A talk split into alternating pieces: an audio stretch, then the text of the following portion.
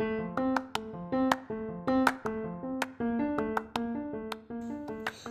bienvenidos a otro miércoles de cuentos. Hoy les voy a platicar de una hormiguita que tenía muchos hijos. Espero que les guste.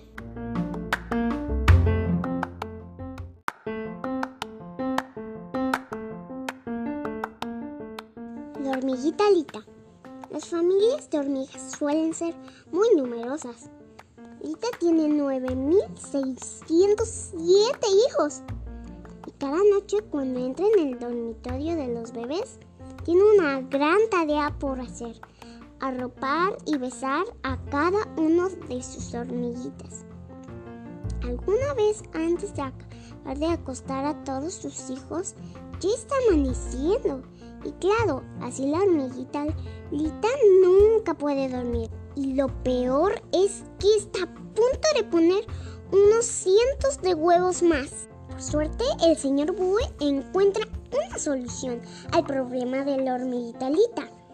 Y ya de noche, a la hora de dormir, las hormiguitas se acuestan en sus camitas.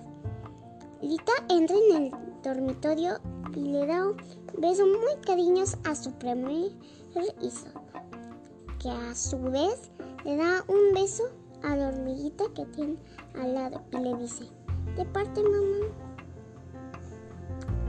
Y así hasta que todos los bebés hormiga han recibido su besito de buenas noches, de este modo la hormiguita Lita puede dormir y ha mimado a todos sus bebés.